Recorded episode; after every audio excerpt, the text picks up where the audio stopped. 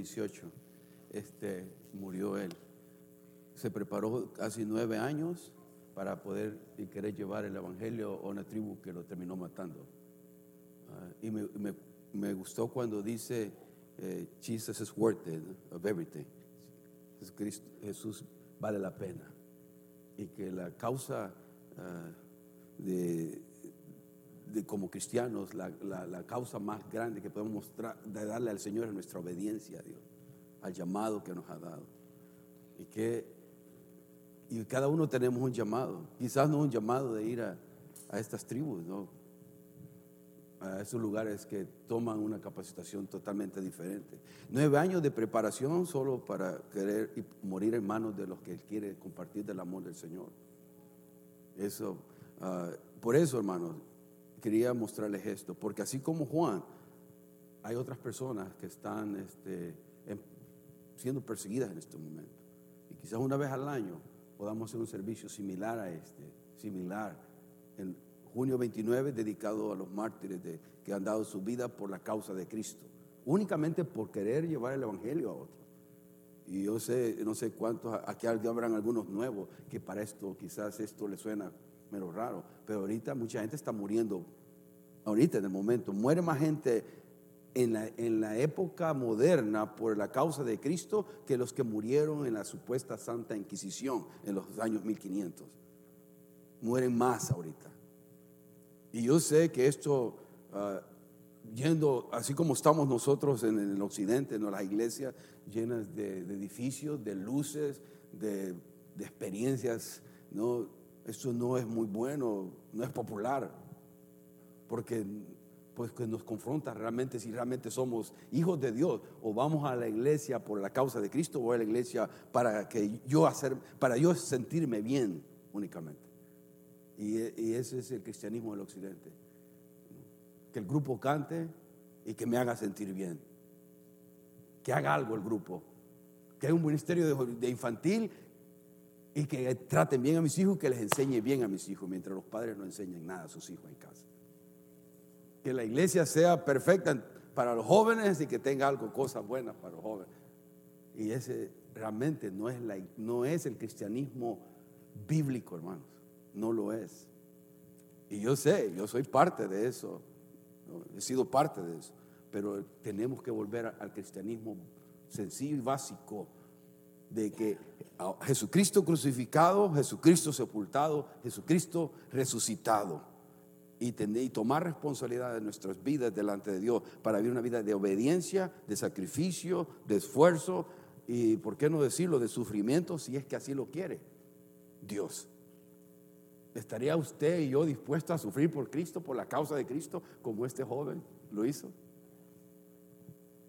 Y le dijo a su familia, no culpen esto a Dios, no culpen esto a esta gente, yo, yo sé a dónde voy si muero. Nos vemos allá si es que ellos me matan, if they kill me. Esa es convicción, hermano. Esa es convicción cristiana, bíblica, genuina. Y tener la perspectiva de lo eterno y no tener la perspectiva únicamente de aquí, de lo temporal, de lo terrenal y pasajero. Que Dios nos motive, hermano. Yo sé que no entendemos muchas cosas, pero como uh, en cuanto a esto, pero un, para esta fecha, si Dios nos permite, podríamos traer a alguien como Marcelo que hable de eso, Marcelo González, no amigos del tren, porque él sí experimentó eso. Su cabeza, la cabeza de Marcelo tenía un precio, hermano, en donde él estaba llevando, entrando Biblia. Él siempre me decía eso.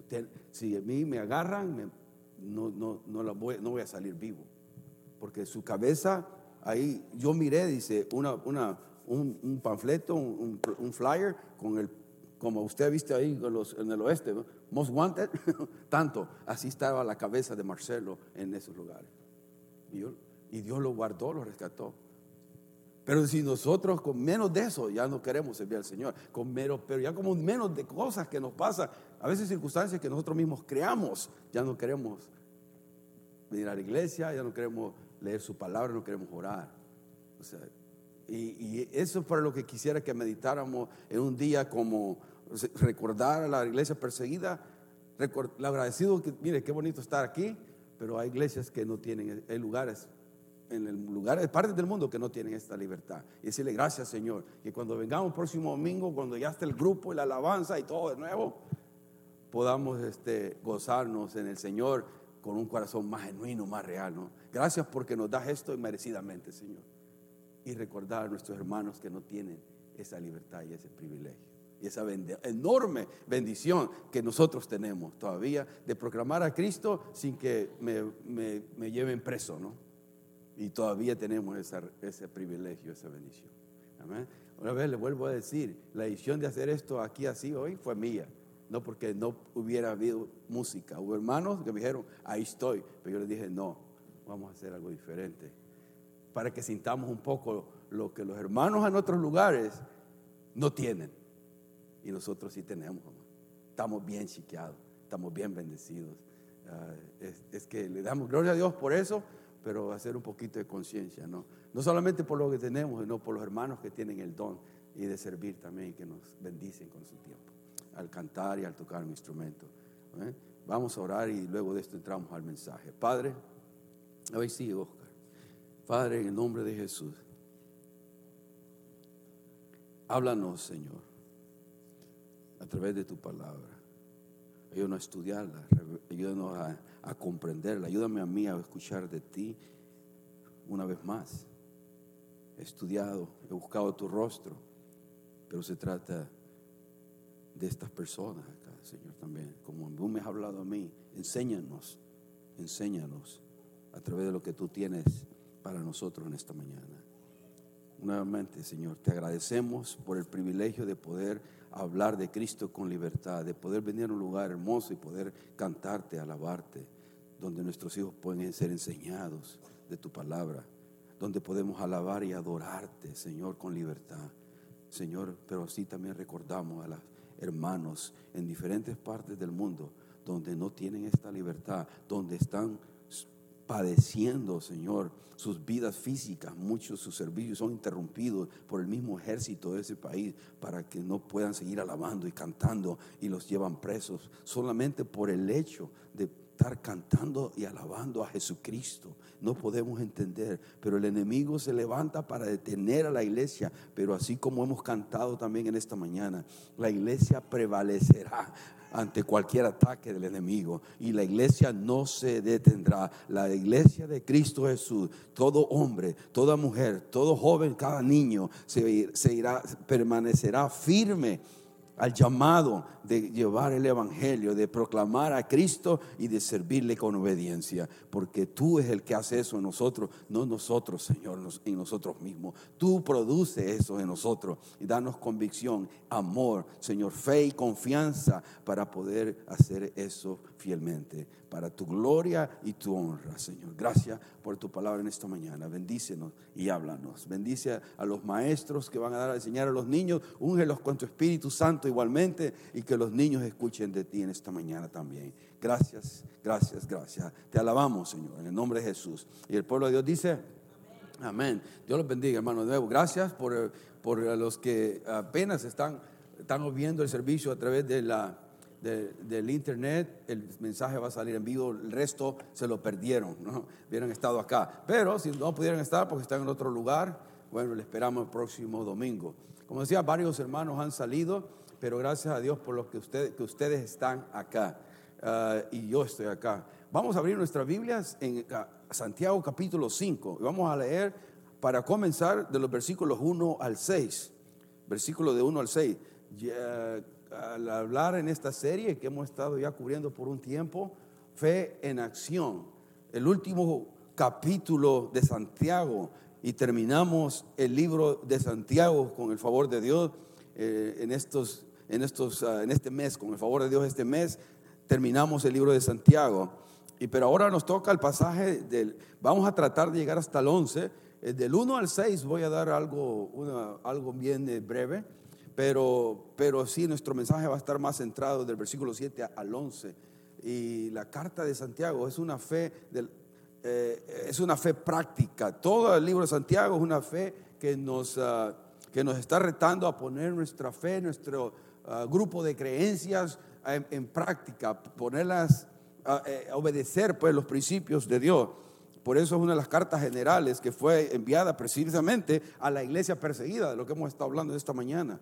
¿no? La iglesia bajo persecución. Y esta iglesia de Santiago está bajo persecución y bajo mucho maltrato. Y esta, por eso Santiago le escribe eh, muchos temas que toca en darles instrucción de cómo comportarse como creyentes, como hijos de Dios, en medio de tal persecución. Y ya lo vimos en el capítulo 1 y todo esto. Pero vamos a leer versículos del 5 al 11.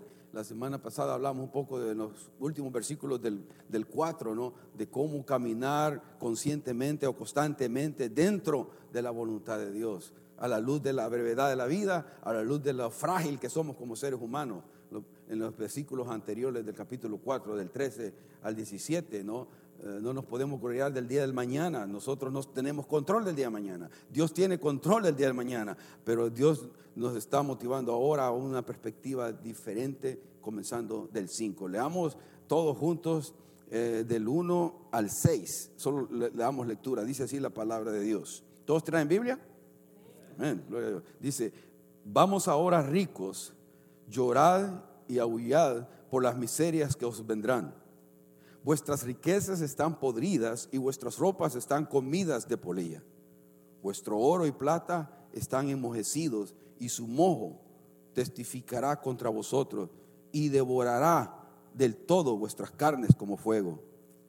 Habéis acumulado tesoros para los días postreros. He aquí clama el jornal de los obreros que han cosechado vuestras tierras, el cual por engaño no les ha sido pagado por vosotros. Y los clamores de los que habían cegado han entrado en los oídos del Señor de los ejércitos. Habéis vivido en deleites sobre la tierra y sido disolutos. Habéis engordado vuestros corazones como en día de matanza. Habéis condenado y dado muerte al justo y él nos hace resistencia. Tremendo pasaje, hermano. Ahora, eh, porque esos versículos nos van a servir como introducción para los versículos del 7 al 11. Ese es el contexto de lo que vamos a estudiar esta mañana. Y, lo iba a saltar, estaba pensando saltarlo, no, pero no puedo solo saltarlo, tenemos que decir algo al respecto de este pasaje del 1 al 6, porque está hablando ah, en sus títulos ahí en la Biblia, algunos tienen Biblia de estudio, ¿no? ¿Qué dice arriba de, de su Biblia ahí? Contra los ricos opresores. ¿Qué dice? ¿Alguno tendrá otro título ahí? ¿No? Son los ricos opresores. O sea, esa es una advertencia en contra de quiénes? Los ricos. Pero hay que hacer una, una aclaración aquí. Miren lo que dice el versículo 1. Vamos ahora, ricos, ¿qué, dice? Llorad y aullad. La versión esta, hay una versión que yo saqué, la nueva Biblia viva, dice, ahora escuchen ustedes los ricos, lloren y griten por todas las desgracias que van a sufrir. Santiago en sí está dando una declaración de juicio para quién? Para el rico. Ahora, el punto es esto importante, hermano, porque en ningún lugar de, este, de, este, de estos pasajes le llama hermanos. Y uno podría suponer de que porque la Biblia o porque Santiago fue escrito para, para hermanos, que los ricos que aquí se está refiriendo son hermanos. Y no, porque nunca se les está llamando a un arrepentimiento. Se les está diciendo ya, esto es tu declaración de juicio, esto es lo que te va a acontecer. No les está llamando arrepiéntanse, como en los versículos que sí les llama hermanos, aquí mismo en Santiago. Miren, vamos, vamos atrás, Santiago 1, y leamos del 9 al 11. Estos sí son, este grupo que está aquí es de ricos, de gente que tiene recursos, esta persona, este grupo de personas aquí sí tiene, sí son hermanos. Mire, el, 1 y 9 dice, uh, sí, el, hermano que es de humilde condición, gloríese en su exaltación, pero el, pero el que es rico, acuérdese, acaba de decir el hermano, ¿no? Arriba, el 9, pero el que es rico en su humillación, porque él pasará como la flor de la hierba, porque cuando sale el sol, con calor abrasador, la hierba se seca, su flor se cae y perece su hermosura apariencia y así también se marchitará el rico en todas sus empresas. Pero le está diciendo al hermano rico acá, hermano, no pierdas eh, de noción la que la vida es corta, no, no pierdas el enfoque de la eternidad, pero le está hablando al hermano, pero aquí les está diciendo, eh, llorar, ricos, lamentaos, porque las miserias, el juicio viene, juicio viene. Eso, eso es la aclaración que quisiera que miráramos ahí. Son hermanos que no se les está llamando a arrepentirse, que haya cambio en sus vidas, sino le está llamando a que giman, a que lloren, porque juicio van a sufrir. ¿Y por qué? ¿Por qué, van a, ¿Por qué viene este juicio? Mire el versículo 2. Vuestras riquezas están qué? Podridas y vuestras ropas están comidas de polilla. Vuestro oro y plata están enmojecidos y su mojo testificará contra vosotros y devorará del todo vuestras carnes como fuego habéis acumulado, mire, habéis acumulado tesoro para los días postreros. en otras maneras, en otras maneras está diciendo, ustedes han acumulado muchas riquezas, tienen muchos recursos y no piensan en el necesitado. Solo están pensando en ustedes mismos. Nunca piensan en, no tienen para nada en mente la vida eterna, la perspectiva de la vida eterna, porque no son creyentes. Pero les está diciendo este juicio que estas riquezas este, viene, estos delitos que han cometido, ya ha sido dictado juicio, porque han acumulado riquezas, tesoros, y prefieren acumular riqueza antes de compartir con el pobre. Eso es lo que está diciendo el versículo 2 y 3. Recuérdese que en aquel tiempo, en, esta, en esta cultura, oro, plata, ah, ropa, todo eso es señal de prosperidad. Por eso menciona Santiago esto como una señal de prosperidad. Ellos gozan de todo esto, de buena ropa, de oro, de plata. Todo esto lo, tienen acumulado nada más. Pero mire, tienen mucho y deja claro en los versículos 5 y 4 que este grupo de personas, este grupo de, de hombres ricos con muchos recursos, han acumulado un montón de recursos. Pero mire lo que hacen en el versículo 4 pero para que pensemos si Dios no se da cuenta también de las injusticias que pasan en este mundo actual, ¿no? He aquí, clama el jornal de los obreros que han cosechado vuestras tierras, el cual por engaño, ¿qué dice? No les ha sido pagado por vosotros, ¿no? Y los, pero eso ha llegado a oídos del Señor. En el versículo, en esta versión dice, ustedes no pagaron el salario a los obreros que les trabajaron sus campos y ese hecho grita contra ustedes. El grito de protesta de esos trabajadores lo ha escuchado el Señor Todopoderoso. No le han pagado su salario, han abusado de los trabajadores y no les, no le están pagando lo que merecen ganar. Eso, eso no está pasando ahorita. eso está pasando hasta el día de hoy. Gente rica, gente con recursos que no le pagan lo que deben de pagarle a las personas. Pero uno dice, bueno, me voy a levantar de izquierda, ¿no? Yo fui eh, protestante, ¿no? Y voy a cantar una canción de los guaraguaos, ¿va? De, protesta. ¿Ah? La explotación del hombre por el hombre. Ahora, ¿qué quiere Dios? O sea, Dios está viendo que eso está pasando. Es lo que estamos, que quiero que quede bien claro, que Dios está percatando de que hay gente con muchos recursos, con mucho dinero, que está actuando injustamente, pero que viene un juicio para ellos. Viene un juicio, Dios va a tratar con ellos. Dios no es indiferente al dolor de estas personas que están siendo abusadas. Y nosotros escuchamos, aquí vivimos a un lado, no, donde escuchamos cosas así, gente que las han, las han dado, tratado, trabajan en el campo, pero no les pagan lo que deben porque a veces no tienen los documentos o por alguna situación y hacen abusos de ellos. Y la gente tiene mucho dinero, los propietarios de, de estos lugares, pero, pero no tienen el amor de compartir con ellos. Al contrario, los están, dice, explotando y ellos hacen más ricos. Otra vez, hermano, esto no es de creyentes. Este juicio es para personas no creyentes que están actuando así.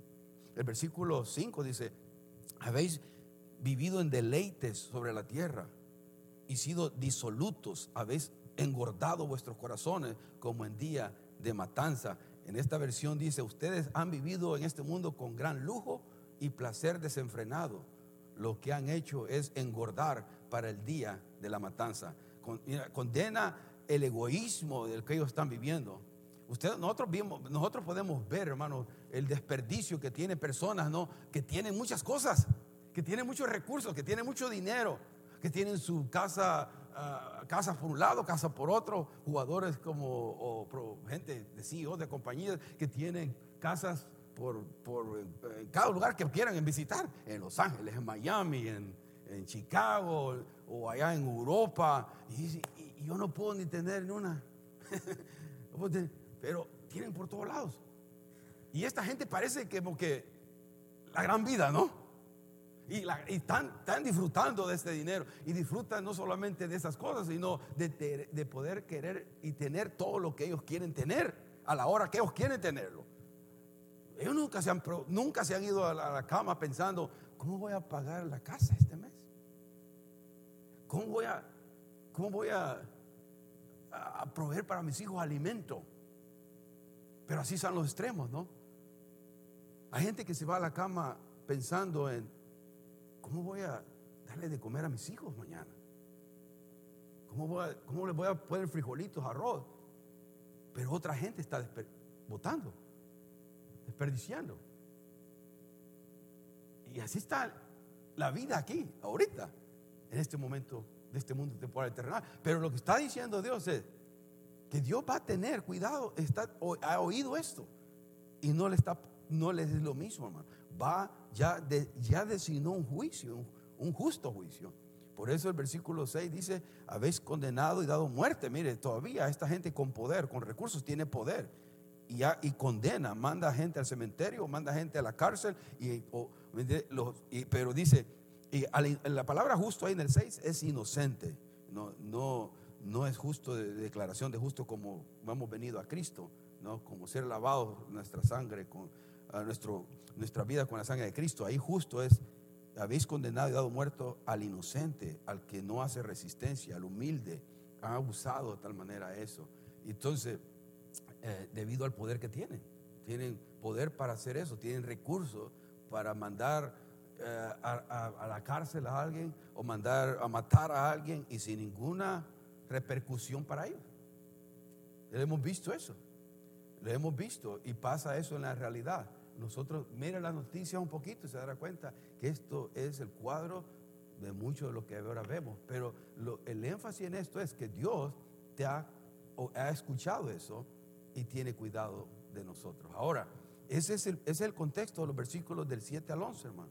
Ahora, el, tema de esta mañana yo le he puesto desde el 7 al 11, le he puesto aguanta, eh, eh, sufre y aguanta, ¿no? Me, me encanta eh, encontré esa, esa es este, ¿cómo se llama? Es, esa hormiguita ah, eh, tratando de, empujar esa piedra. Y la razón que la puse fue porque la, hormiguita está empujando, ¿no?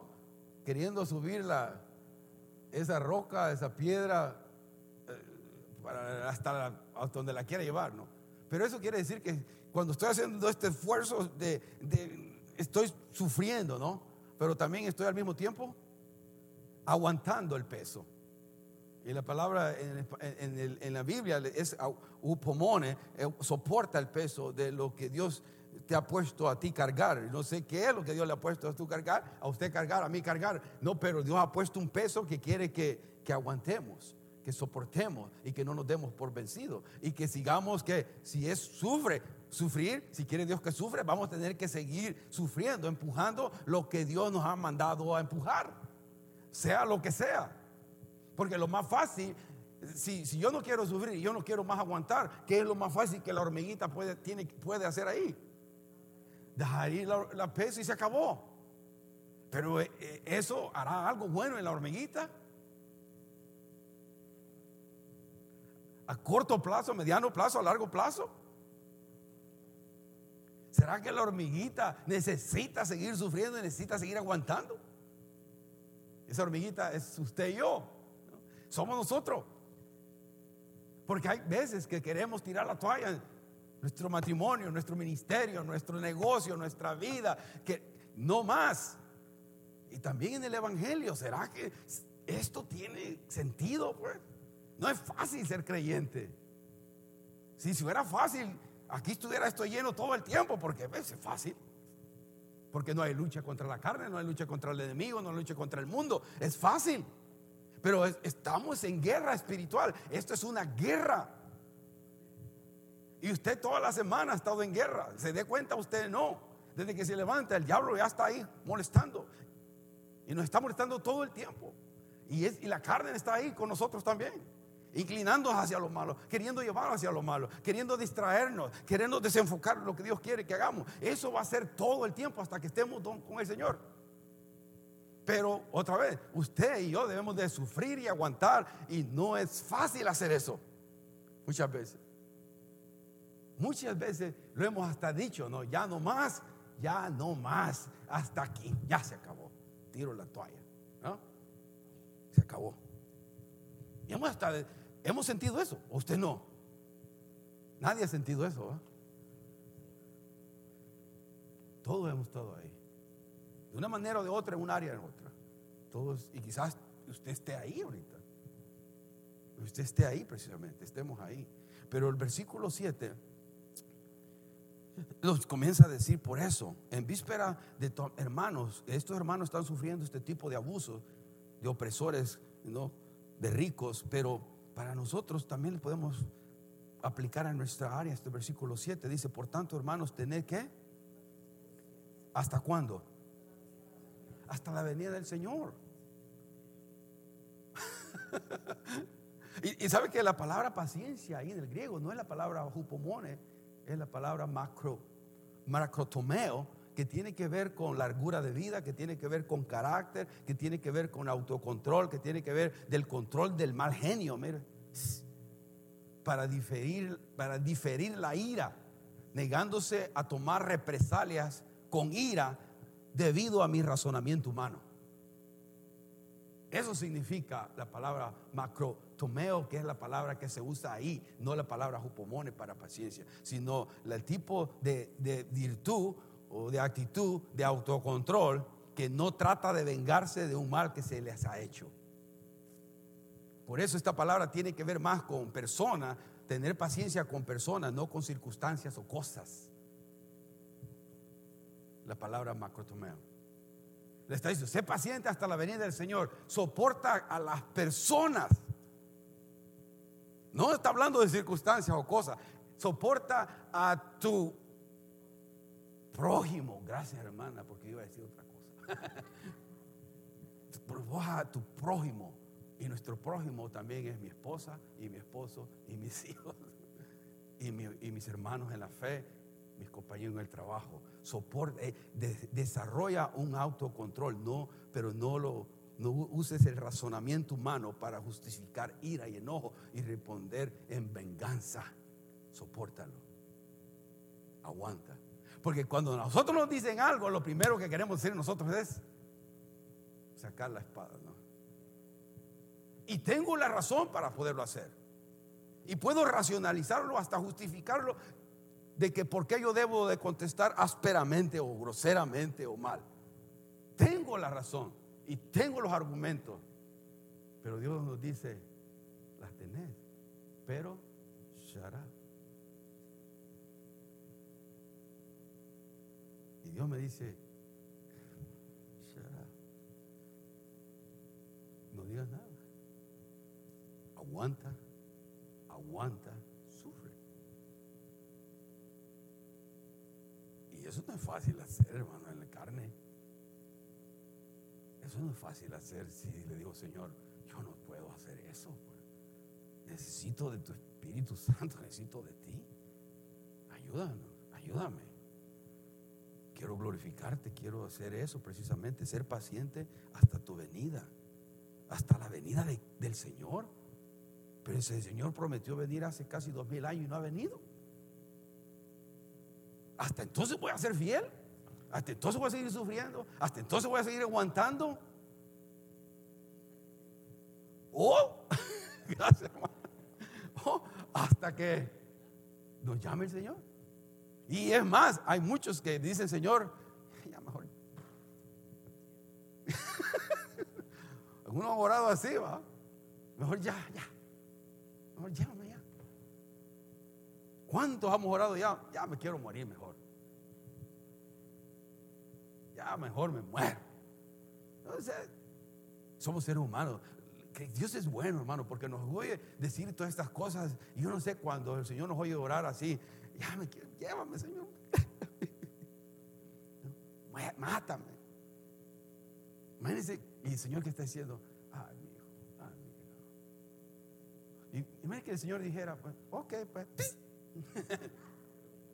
Realmente no queremos eso, pero estamos orando en desesperación, estamos orando en, el, dolor, nos hace decir cosas, el enojo nos hace decir cosas, aún a Dios, cosas que no, que no le agradan al Señor y que no están bien.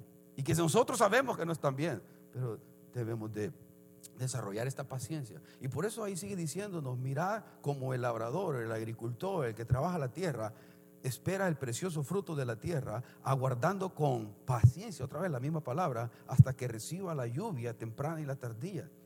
El labrador, el agricultor, siembra trabaja la tierra, hermano, siembra una semilla. Yo me recuerdo que nosotros sembrábamos maíz, mi familia tenía maíz y yo tenía como quizás 8, 9, 10, 11 años por ahí y sembrábamos maíz en, un lugar, un terreno que, que, mi, papá y mi hermano habían, estaban rentando, pero ahí se sembraba maíz. Hermano, eso era terrible porque mirábamos, se, sembraba el maíz por gente, pero a mí me mandaban a, que, a, cuidar eh, que los pájaros no llegaran y me dejaban a las 6 de la mañana, seis y media, hasta las 6 de la tarde, solo.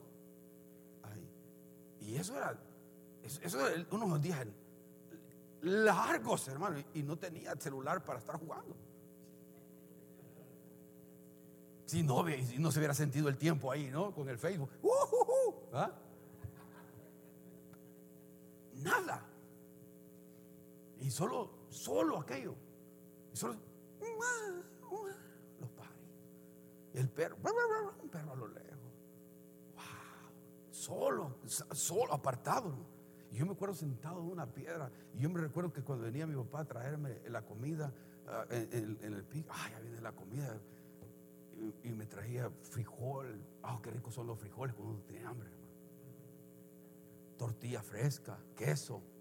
Y me acuerdo comía comida, queso, frijolito, pero era lo más sabroso. Y, y una, algo de tomar. ¿no? Algo de tomar. No, los chicos allá le tratan, le dicen, no tomen café a uno, pero tomaba algo, algo, algo tomar, ¿no? Y yo me recuerdo, pero yo miraba, ya, y lo miraba irse, me otras, hasta las seis.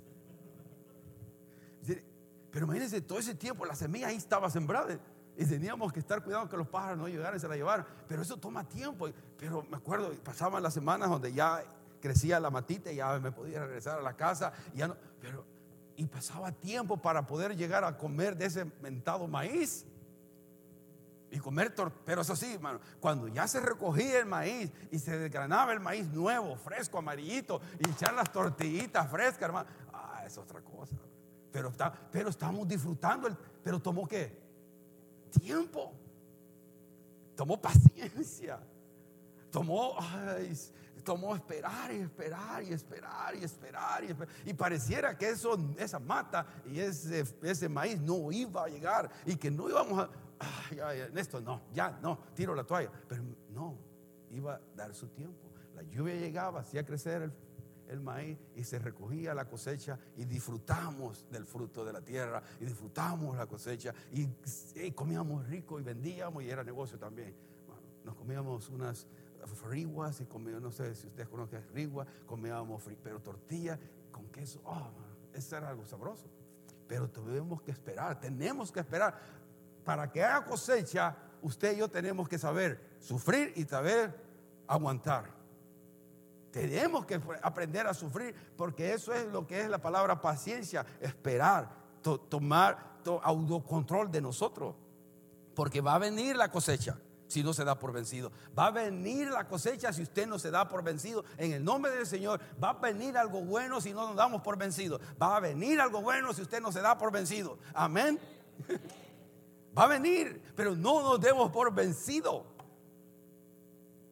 Porque el primero cosa que va, que va, cualquier obstáculo, cualquier dificultad que viene, lo primero que dice nuestra carne es, tiro la toalla, ya no más, no soporto, ya no aguanto, ya no, no es necesidad me lo estoy predicando a mí, hermano, esto. Por eso él también los pone como ejemplo el labrador, pero sigue diciendo el 8, 5, 8 de Santiago. Tened también vosotros paciencia y afirmar vuestros corazones, porque la venida del Señor otra vez se acerca.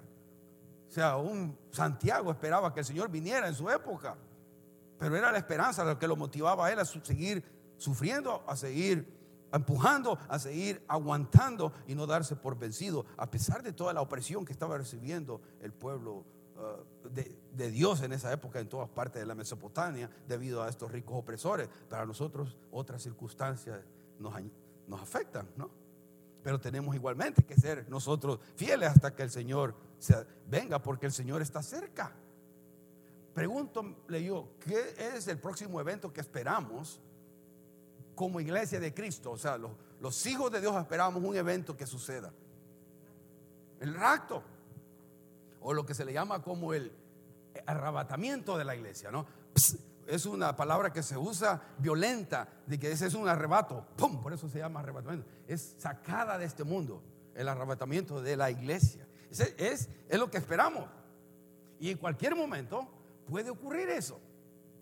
Según muchos de los teólogos, eruditos, maestros bíblicos piensan que, que el, el, rapto puede ocurrir en cualquier momento. Las señales están dadas, las cosas están dadas.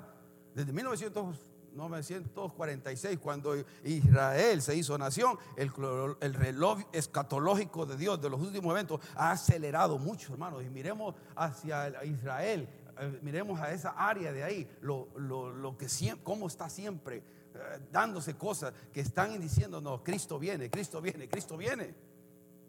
Pero nosotros, porque a veces no, no leemos mucho la palabra de Dios y no estamos pendientes de estas cosas, no nos damos cuenta, pero la moralidad, ¿no? ¿Qué tal la moralidad? ¿Cómo está ahora la moralidad del hombre? ¿Cómo está la moralidad de la iglesia, hermano? De su iglesia. ¿Cómo está la santidad de la iglesia de Cristo Jesús?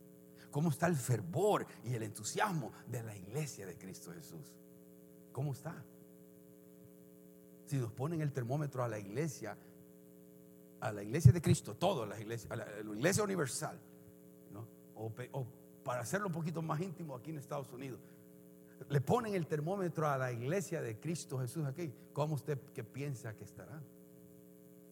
O nos ponen el, el, el estetoscopio, ¿cómo le dicen? El, el, que escucha el corazón. Me lo traje, no lo hubiera, lo hubiera traído, lo tengo en la casa, para escucharnos. ¿Cómo está? ¿Será que está bien vivo? ¿O está?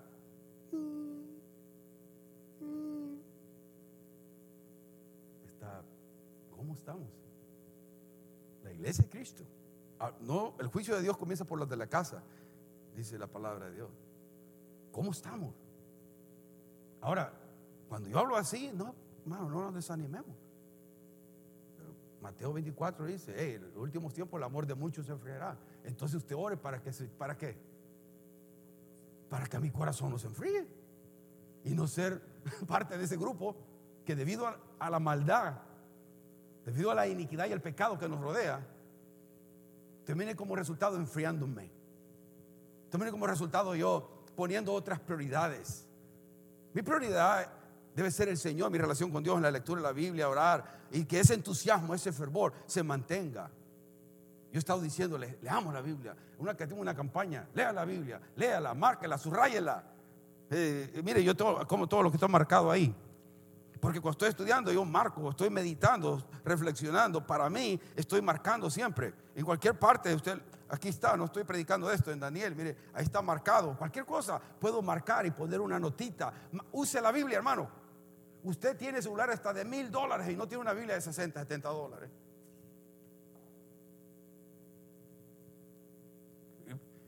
No es posible cristianismo sin Biblia. La fe viene del oír y el oír de qué? De la palabra de Dios. No es posible, hermanos. Compre Biblia y no tengo negocio de eso, hermano.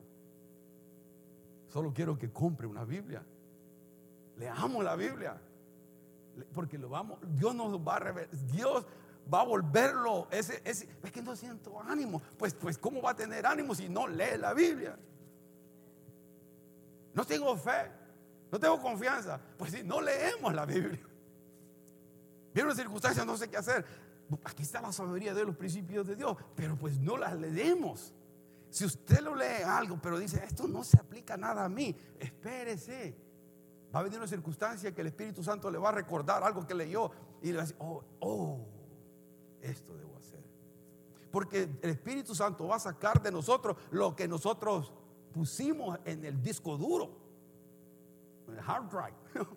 No puede sacar nada de nuestra memoria si no lo hemos primero depositado ahí, meditando, reflexionando en ella. Y tenemos que volver a la palabra de Dios. No puede ser que sigamos con un cristianismo apartado de eso. Por eso, para poder permanecer firme hasta la venida del Señor, esperando el rapto de la iglesia. Y eso es, hermano, escuche bien. Eso es para la, posición del rapto de la iglesia quiere decir que la iglesia arrebatada comienza los siete años de la gran tribulación aquí en la tierra y que la iglesia no pasa por este gran dolor de los juicios, de los, de los, copas y de, los, juicios que declara en Apocalipsis el Señor. Ahora, en estos siete años aquí en la tierra, muchos piensan que la iglesia es sacada de, este juicio que Dios va a hacer al mundo entero, pero, y que no atraviesa acá. Pero esa posición es reciente, hermano no tiene ni siquiera 500 años. La posición histórica bíblicamente de la iglesia es que la iglesia sí pasa a través de esto y que habla, viene y que la iglesia es levantada hasta la segunda venida de Cristo. Pero aquí hay varias posiciones teológicas sanas que es pretribulacionista, que la iglesia es sacada antes que pase los siete años, la posición med, que es en medio, y la posición post tribulacionista, que es que la iglesia pasa a través de la gran tribulación y es sacada de la tierra en la, cuando Cristo viene en las nubes. Eh, pero en una cosa está todos, digamos, la misma página, que la segunda venida de Cristo es eminente y viene el Señor de nuevo. Eso sin nadie, estamos en la misma página. Ahora, pero estoy diciendo algo que es que allá usted va a escuchar. Es, lo que está, es lo que es bíblicamente. Y las posiciones son ortodoxas y correctas. Yo todavía, hermano, yo todavía estoy en búsqueda de una posición firme en mi corazón. Tengo que ser sincero. Tengo que estudiar más, tengo que leer más para llegar a una posición firme en mi corazón. Porque quiero creer en la posición tribulacionista. quiero creerla. Porque yo no quiero ver los juicios. Pero ¿qué si Dios quiere que pase por ahí? Porque hay buenos versículos, buenos pasajes que dicen, wow, puede ser que Dios quiera que déjalo ahí. Y hay buenos hermanos también en la fe que tienen ese pensamiento. Por eso digo, yo hasta ahorita tengo la posición tribulacionista. Tim LaHaye comenzó con esto, esto y, se popularizó mucho. Pero la venida del Señor, sea como sea, sea aquí en el rapto o sea aquí en la segunda venida de Cristo, él viene. Y para eso nosotros debemos actuar en, fe, en paciencia, esperando. Sea que si Él nos deje sufrir o aguantar lo que quiera que sufremos, Él nos va a dar el poder para resistir lo que Él nos va a dar, para que, para que resistamos. El problema que sea, que sea que quiera que resistamos. Él nos va a dar el poder. No hay poder. No, no tenemos que vivir en temor. Pero si estamos dependiendo de Él, de rodillas y buscando su rostro, hermano, nuestra fe va a estar fuerte para resistir lo que venga lo que venga, porque la fuerza va a venir de Él. Mira el versículo, sigamos moviéndonos ahí, ¿no? El versículo 9 ah, dice, hermanos, no os quejéis unos con otros, para que no seáis condenados. He aquí, ¿quién viene o quién es? El juez está delante de la puerta. El juez viene, el que va a juzgarlo todo viene. Él, pero, pero nos dice a nosotros, hermanos, no os quejéis es interesante la palabra quejarse ahí. La palabra en el griego es estenazo, que es suspirar, murmurar, orar inaudiblemente, o sea que ora sin decir nada, es un gemir dentro de uno mismo. Esa es la palabra estenazo. Y nos está diciendo ahí, hermano, no os quejéis unos con otros, mire.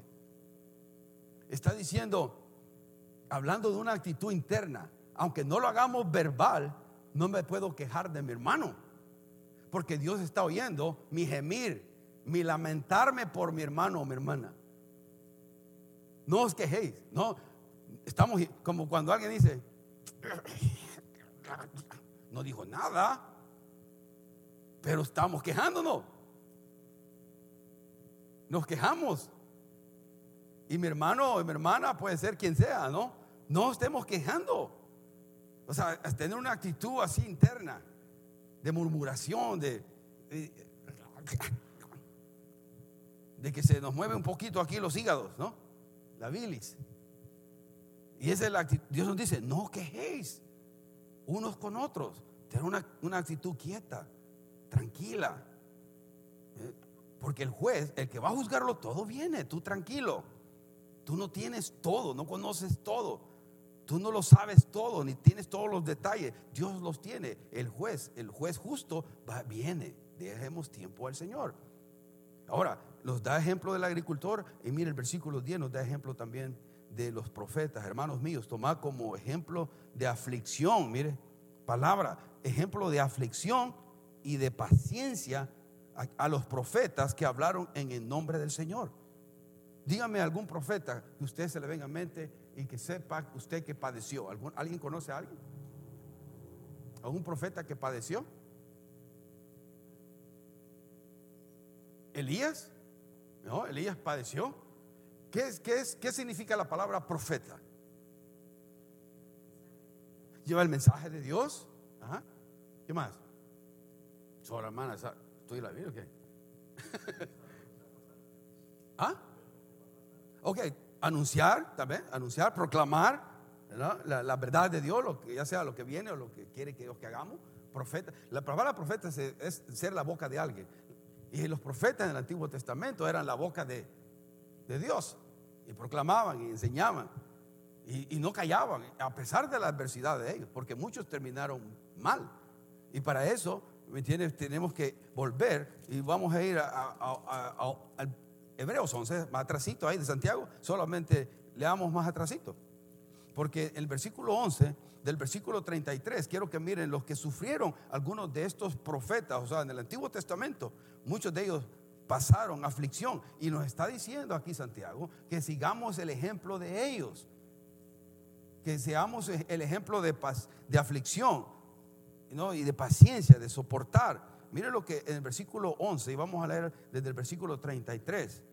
Dice, del 11.33 dice, porque que por fe conquistaron reinos, hicieron justicia, alcanzaron promesas, taparon bocas de oles, hablando de todo el Antiguo Testamento, ¿no? Ah, de estos, todos esos profetas que ha enunciado anteriormente en estos versículos. Usted lo puede leer en casa.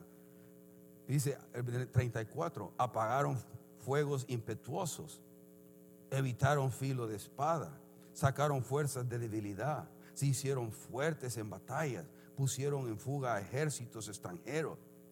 Las mujeres recibieron sus muertos mediante resurrección, mas otros fueron atormentados, no aceptando el rescate a fin de obtener mejor resurrección. Otros experimentaron vituperios y azotes, y a, más de estos, prisiones y cárceles. Mire, 37. Fueron apedreados, aserrados, puestos a prueba muertos a filo de espada. Anduvieron de acá para allá cubiertos de pieles y ovejas y de cabras, pobres, angustiados, maltratados, de los cuales el mundo no era digno, errando por los desiertos, por los montes, por las cuevas y por las cavernas de la tierra. Y todos estos, aunque alcanzaron buen testimonio mediante la fe, no recibieron lo prometido, o sea, no lo vieron en vida, proveyendo Dios alguna cosa mejor para nosotros, lo venidero, para que no fuesen ellos perfeccionados aparte de nosotros. Mire, leyó es todo lo que está, esa parte, aserrados, apedreados, muertos a filos de espada, anduvieron vagando por todos, angustiados, pobres, maltratados. Eso lo dice Santiago en el versículo 10. Hermanos míos, tomamos como ejemplo de aflicción y de paciencia a los profetas que hablaron en el nombre del Señor en, en la antigüedad. Ahora, ¿cuándo usted ha escuchado un sermón de esto? Escucha esto oírse más, se oye, se oye más. Usted puede triunfar Usted es el hijo de Dios. Usted no, usted es, usted es, este, como dicen, usted no es la cola, usted es el que va enfrente. Usted es el campeón. Usted, usted es campeón. Usted puede, usted es más que vencedor en Cristo Jesús. Usted puede lograr todo lo que tenga que lograr, su negocio, su vida, su familia, su salud. Y hermano, y si, si se dice eso, hermano, si yo estoy diciendo eso cada domingo acá, le aseguro que aquí se llena. Se aseguro que en tiempito yo le doy un tipo de este evangelio y aquí está lleno todo domingo. ¿Por qué? Porque le voy a dar a la persona donde le pica. Ay, déjame aquí. Comezón de oír, ¿no? Aquí, ay, ay, ay, ay, ay, ahí justo, ¿no? Y la gente va a venir, a eso me gusta, eso me gusta, qué rico. Pero porque si le estoy predicando el consejo de la palabra de Dios que habla de ser pacientes, en cuanto a las aflicciones, como los profetas, ser pacientes como el agricultor, y esto, y aguantar y sufrir, y que puede ser que esa sea la voluntad de Dios para usted y para mí. No, eso no quiero oír. Yo le puedo nombrar iglesias ahorita que así con, ese con esa mentalidad enseñan. Y le aseguro que usted va a decir, ahí, está Dios, mira toda la prosperidad que tienen. Mensajes motivacionales, donde ni siquiera se abre la Biblia, hermano. Mire usted, escuche a alguien y si no se lee la Biblia y no, y no es este la autoridad, mire los, pastores que usted escucha del internet o alguien, si, si van como punto de referencia aquí, sino mensajes motivacionales que nos hagan sentir bien ahora, en este momento. Por eso los profetas, lo que acabamos de leer en Hebreo 11, hermano, es un ejemplo de aflicción y de paciencia. Y ahí sí la paciencia es la palabra de soportar el peso de lo que Dios te ha puesto. Porque eso va a fortalecer tu fe. Pero viene un galardón, puesto los ojos en el galardón que viene. Y termina diciendo el 11, he aquí tenemos por bienaventurados a los que sufren. Mire, otra vez hermano, yo no estoy inventándome nada. ¿Qué es la palabra bienaventurado? ¿Qué significa la palabra bienaventurado? Bendecidos, ¿qué más? recompensados, bienaventurados, los que sufren, a los que sufren, dichosos, tres veces felices, la palabra es Macario, tres veces felices, sos feliz, sos dichoso, cuando qué? Cuando voy a Disneyland y me dejo venir de ahí, en el, ¿cómo se llama este? Roller coaster.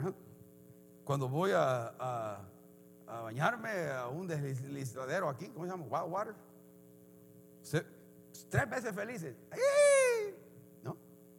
Pero aquí dice, tenemos por bienaventurados a los que sufren. A los que sufren. A veces simplemente por el hecho de ser obediente a Cristo, usted va a sufrir, hermano. Por ser obediente a su llamado, por ser obediente a lo que Dios quiere que haga.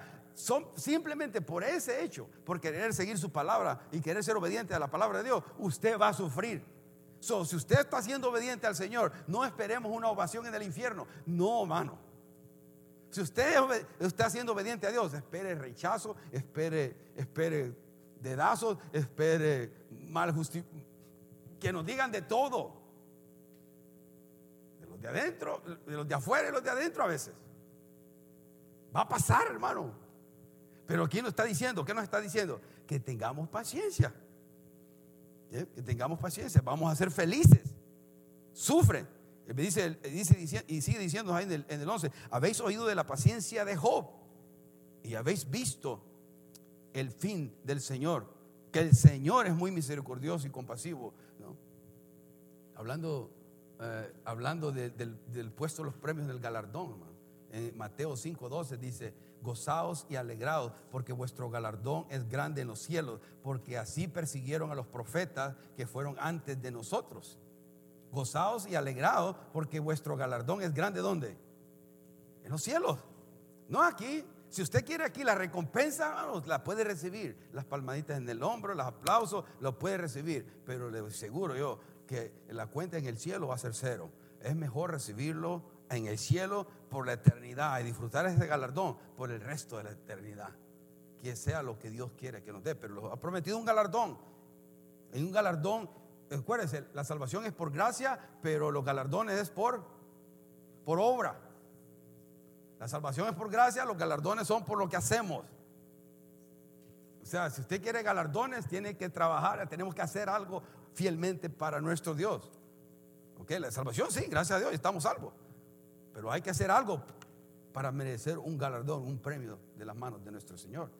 El ejemplo de Job, miren, con esto voy cerrando. En Job 1, 20 al 22 dice, dice, y se lo leo. Bueno, si quiere, vaya ahí, Job 1, y, con esto voy a ir cerrando ya.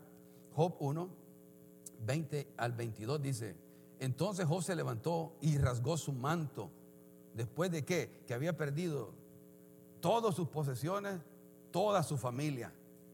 Todo Dios le removió, le quitó absolutamente todo. ¿Quién lo hizo? Dios lo permitió, hermano. ¿Se acuerda? El enemigo llegó a pedirle permiso. Y Dios le dio permiso. Y hasta este momento Dios no le había dado permiso que lo tocara a él. Pero después le dio permiso a Satanás que tocara a Job. Ahora, no quiere, ese es como Dios funciona, como Dios trabaja, lo hizo en la vida de Job y ahora nos lo pone a nosotros como ejemplo, como ejemplo de paciencia. Pero es, lo que pasó. Mire el versículo, eh, eh, sigamos leyendo ahí, Job 1, 20 al 22. Entonces Job se levantó y rasgó su manto y rasuró su cabeza y se postró en tierra. Y mire qué hizo, adoró, adoró. Y dijo, desnudo salí del vientre de mi madre y desnudo volveré allá. Jehová dio y Jehová quitó. Sea el nombre de Jehová bendito. En todo esto no pecó Job, ni atribuyó a Dios despropósito alguno. Bueno, yo con menos de esto quizás ya me hubiera ido abajo. Pero él, se le quitó las posiciones, todos sus hijos. Era hombre rico y Dios le quitó absolutamente todo. Pero las palabras de Job, vine sin nada, me voy sin nada, sea el nombre de Dios bendito. Wow. Y no pecó, dice la Biblia aquí, no pecó, hubo una actitud interna en él que no ofendió a Dios, porque no culpó a Dios, no levantó, Dios, si tú eres bueno y tú eres amor, ¿por qué permites esto? ¿Qué? No, no tuvo una actitud de obediencia completa a lo que Dios había permitido venir a su vida y luego le toca a su cuerpo y se enferma también. Pero también luego Dios le restaura completamente todo, el doble, ¿no? De lo que antes tenía. Pero tuvo que pasar por una época, un tiempo de prueba, de sufrimiento, de dolor, para que después Dios volviese a él doblemente lo que había perdido. Pero pasó la prueba. Pasó la prueba. Ahora, pregunto, le pregunto yo a usted, ¿será que estoy pasando la prueba yo? Mi prueba, la prueba que Dios ha prometido, la prueba que Dios está dejándonos pasar ahorita. O si viene una prueba, ¿será que la voy a pasar bien? Déjeme terminar con este pensamiento de Cías Luz en la pantalla. Me, encantó porque en todo esto lo que miro yo es que el corazón de Dios, mire, en esto, porque dice Dios conoce nuestra situación.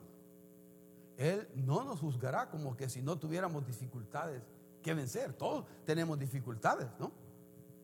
Pero Él no nos va a juzgar como que no tuvimos situaciones adversas a nosotros. Lo que importa es la sinceridad y la perseverancia de nuestra voluntad para superarlos. Todos tenemos situaciones que vencer, todos tenemos obstáculos, lo que sea.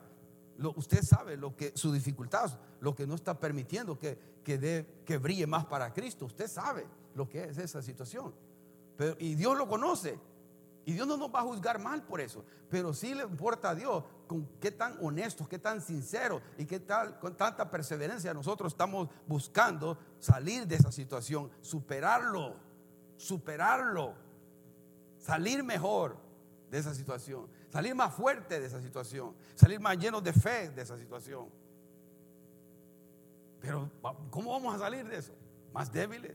Renegando con Dios, levantando el puño a Dios, como hijos de Dios o hijas de Dios, eso no le agrada a Dios.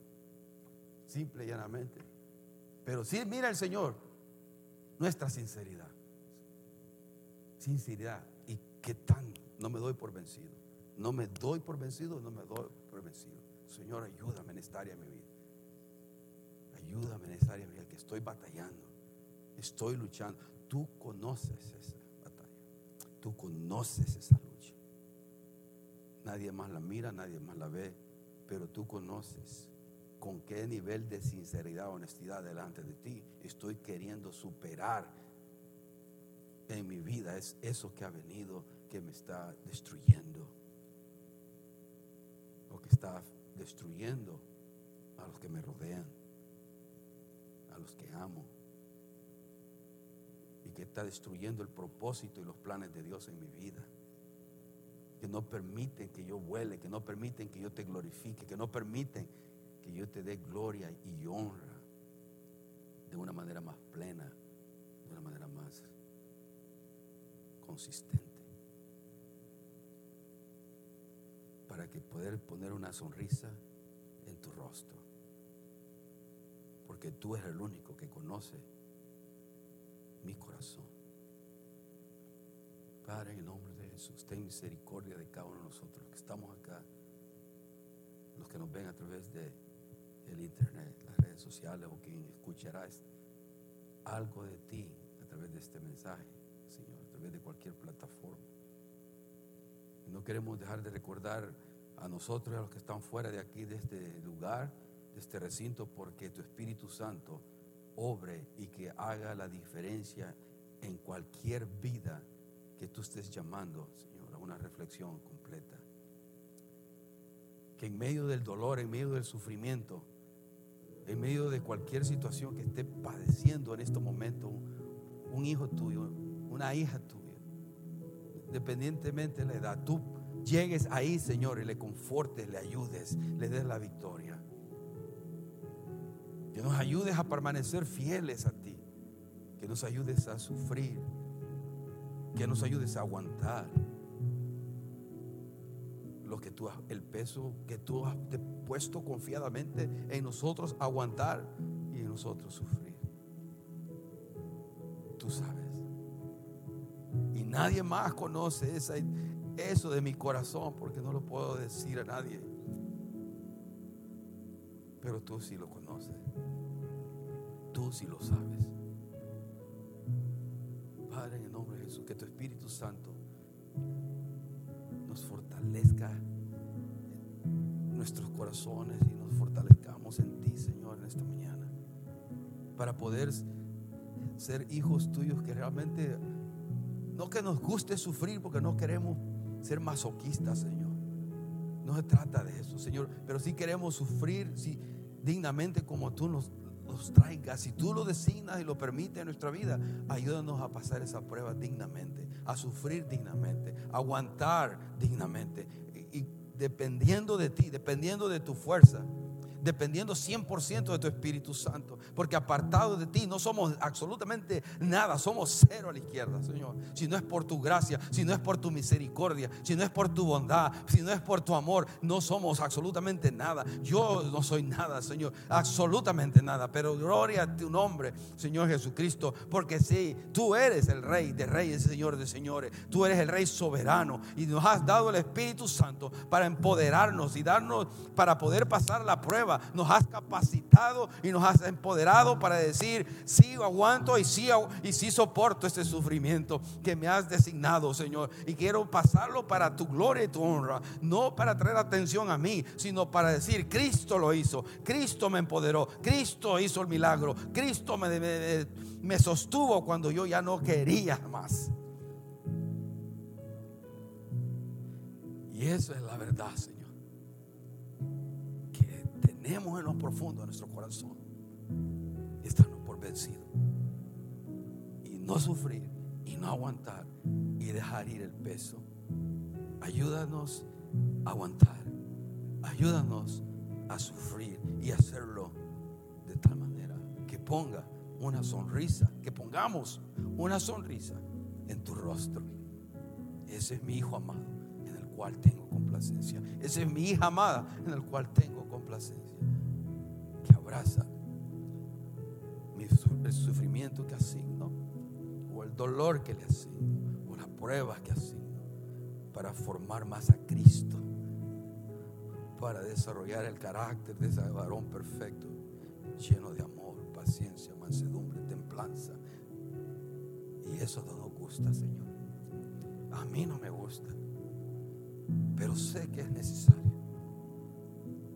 Sé que es necesario entre más me parezco a ti, entre más pienso como tú, entre más actúo como, como tú eres, más sentido, más propósito, más gozo, más paz hay en mi corazón.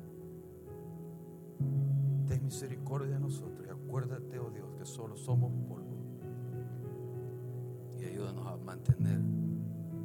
Eterna enfrente de nosotros siempre. Porque un tiempo, un día, no habrá más dolor. Ya no más necesidad de aguantar, ya no más necesidad de sufrir.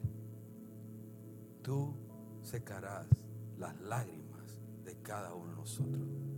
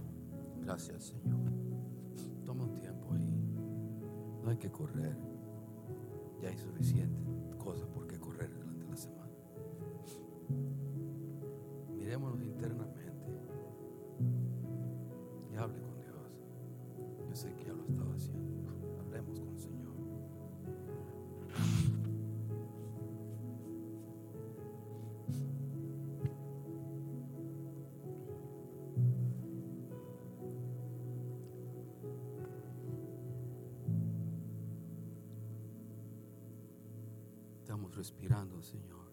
Tu Espíritu Santo fortalece y sostén a cada uno. Gracias, Señor. Fortalece y sostén a los hermanos que están dando su vida por el causa del Evangelio. Gracias. Gracias por los que murieron antes, para que ahora nosotros podamos tener esta libertad. Los que dieron su sangre para que ahora tengamos esta su sangre para que ahora tengamos la Biblia, la palabra de Dios en nuestras manos, Señor. Gracias. Gracias. Gracias, Señor. Úsanos a nosotros, Señor, en nuestras vidas. Úsanos, úsanos. Muéstranos. Habla a cada uno de nosotros conforme a tu Espíritu Santo y muéstranos el camino a correr y permanecer fieles a ti. Gracias, Señor. Llévanos con paz, con tu bendición, nuestros hogares, podamos tener un bon- bonito tiempo con familiares, con nuestros seres queridos, donde quiera que estemos, donde quiera que vayamos. Y eh, mañana, que es día de descanso, Señor, sea mucho descanso para estar con la familia, disfrutar con los niños, con nuestras esposas, con nuestros hijos, amigos, y tener un buen tiempo, Señor, y poder disfrutar de todas las bendiciones que tú nos das, que no hay nada malo en eso, Señor. Gracias. Solamente hay gratitud. Qué lindo es poder disfrutar, Señor, comer juntos, comer con los que amamos, tener a los que amamos a nuestro alrededor. Gracias, Señor. Gracias. Gracias por la bendición. Gracias. Gracias al celebrar, Señor, el día de mañana, el día de la independencia de este país, pero Señor, más celebramos cuando nosotros fuimos independizados, Señor, y nos distraíste en libertad del pecado y del mundo y de la muerte. Gracias, gracias. Bendecimos